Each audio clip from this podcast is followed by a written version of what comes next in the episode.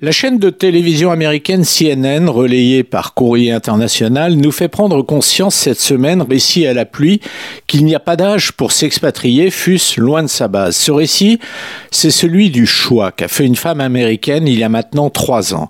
En 2021, Cathy Meyer s'est installée au Portugal, un pays où elle n'avait jamais mis les pieds auparavant. Elle avait 66 ans, un âge où il arrive qu'on devienne moins conciliant, plus exigeant, moins conciliant sur le coût des frais de santé, exorbitants aux États-Unis, moins conciliant encore sur les multiples chicanes administratives dans lesquelles se complaît ce pays, moins conciliant, résumé, sur tout ce qui peut insidieusement pourrir la vie.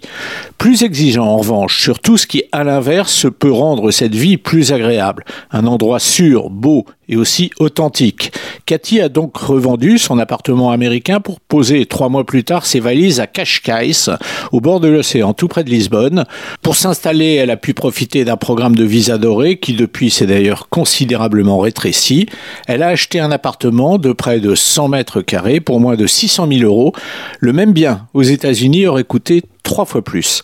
Ce choix de la côte portugaise, de nombreux expatriés l'ont fait ces dernières années pour les mêmes raisons.